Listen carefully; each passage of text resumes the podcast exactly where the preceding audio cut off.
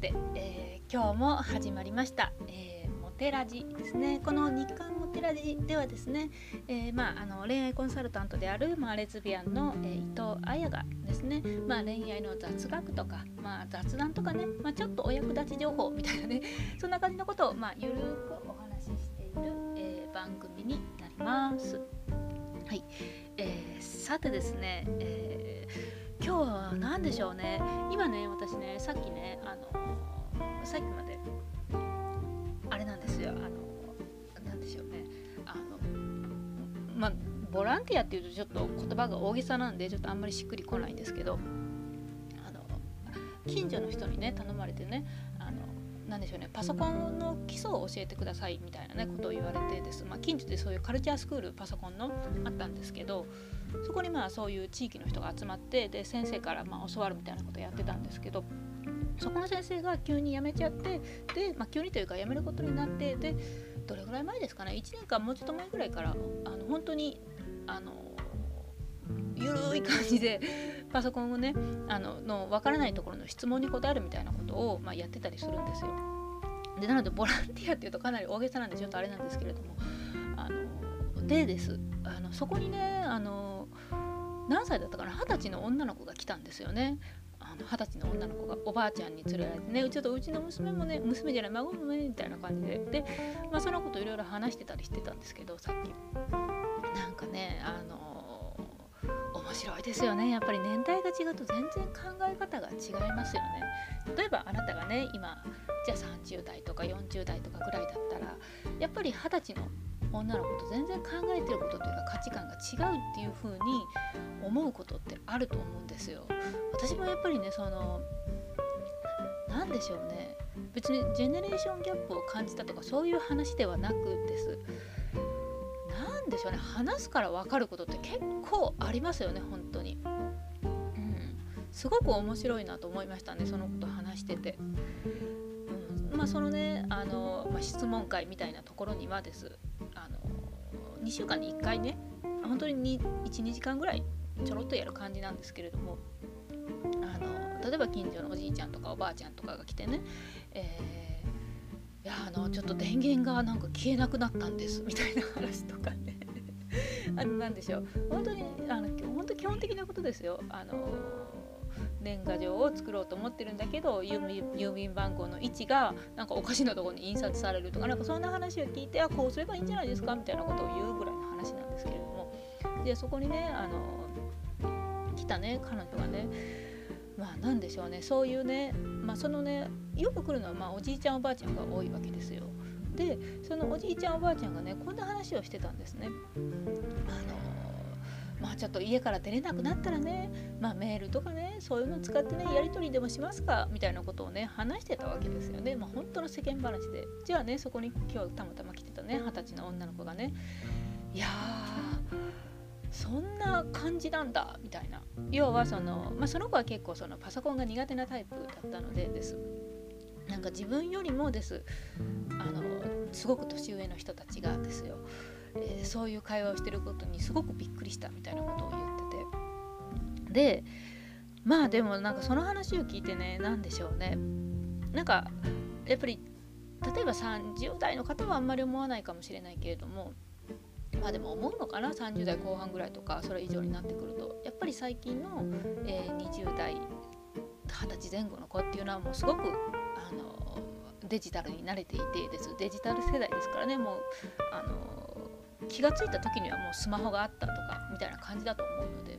すごくなりきっていてみたいなねっていう感じなのかなっていうふうにすごく決めつけがちですけれどもいやいや意外と話してみないとわからないことが意外と多かったりとか、まあ、その子の環境だったりとかね性格だったりとかによってだいぶ変わってくるんだろうなっていうのをまあなんかそのそのこと話しててねすごく思ったんですよね。まあ、それはねそのいや意外とオフラインの人多いんだなとか意外とそのデジタル苦手な人多いんだなとかそういう表面的なことを今何でしょうね私が今日感じたのではなくです何でしょうねその何が言いたいかってその特にこのラジオ結論をね 結論を決めずに話し出しているので、まあ、何が言いたいかって言われたら、まあ、何だろうって話になるんだけど何でしょうねやっぱね面白いですよねあのいろんな人と話すのって。いろんな人のその見てるものとかが見えてくるのでやっぱり自分の視野もね広がるしねあこういうことがあるんだこういう考え方があるんだとかあなんかこういうふうに思ってるんだこういう年代の人とかね。なんかすごくそういうねあのいろんないろんな日々情報がねあの入ってくるからこそです。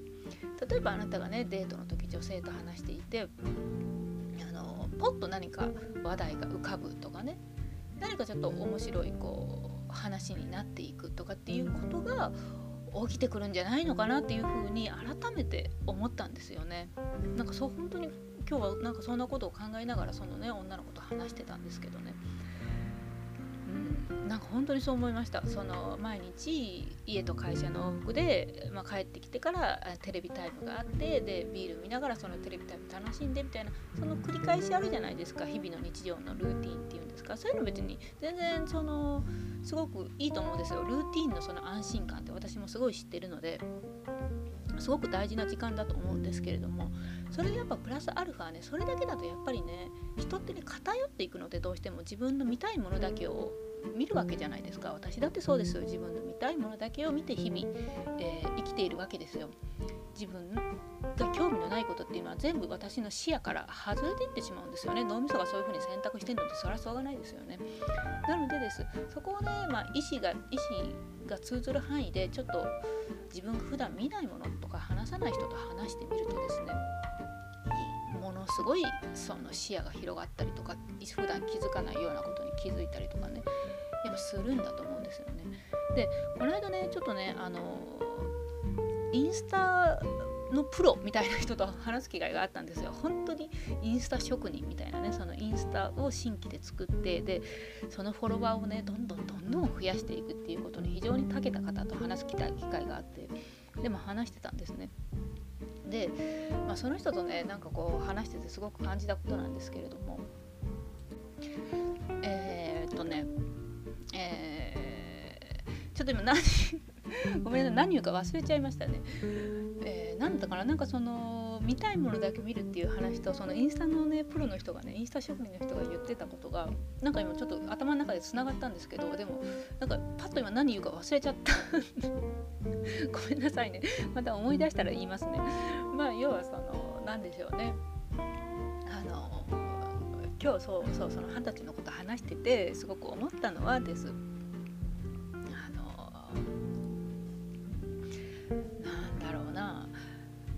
視野を広げろとか日々あの普段しないことをしようみたいななんかそういう平たい話とかが言いたかったのではなくなんですけれども何でしょうね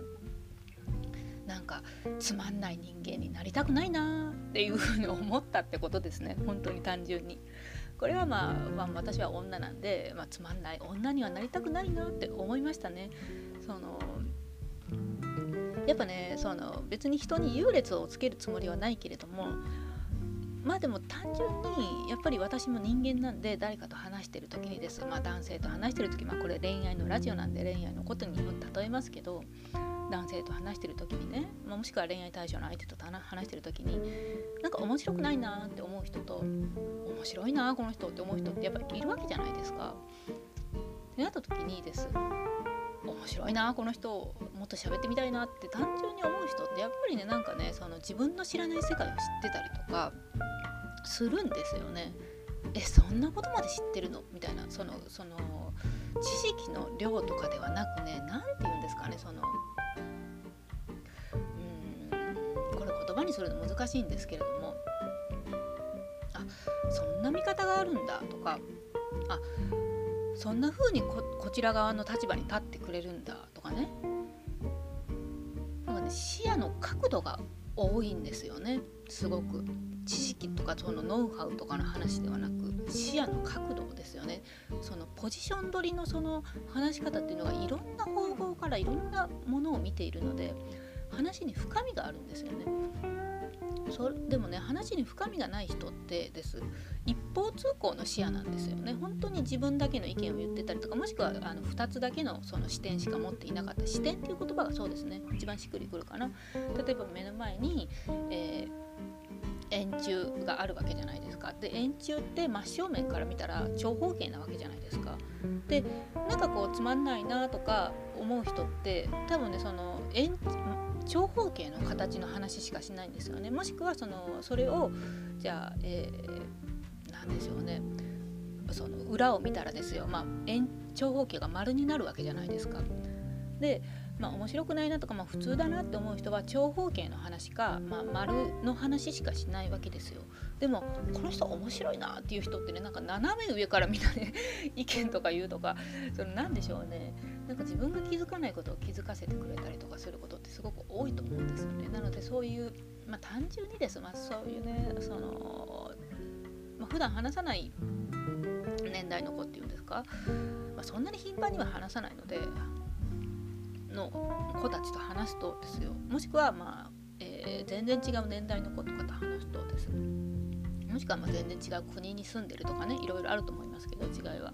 話すとやっぱり思いますよね。なんかつまらない人間にはなりたくないなっていうよりもなんかこう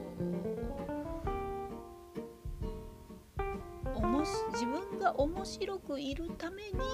えー、いろんな人と話したいなって単純に思ったなんて話ですね。それがです普段のそういうねそのちっちゃいちっちゃいことの点を集めるっていう作業がです、まあ、そこにね面白みを感じる人っていうのが、まあ、本当にモテるんだろうなと、ね、単純に思ったなっていう今日、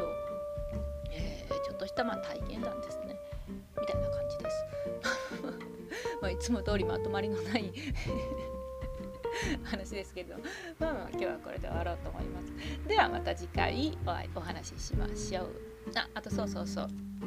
えー、メルマガね、あのー、2巻で出すかちょっと分かんないんですけど、まあまあ、でもメルマガもぼちぼち再開しようと思ってるので、えー、ぜひ登録してください。まあ、このラジオよりはもうちょっと深い話をしたいななんて思っています。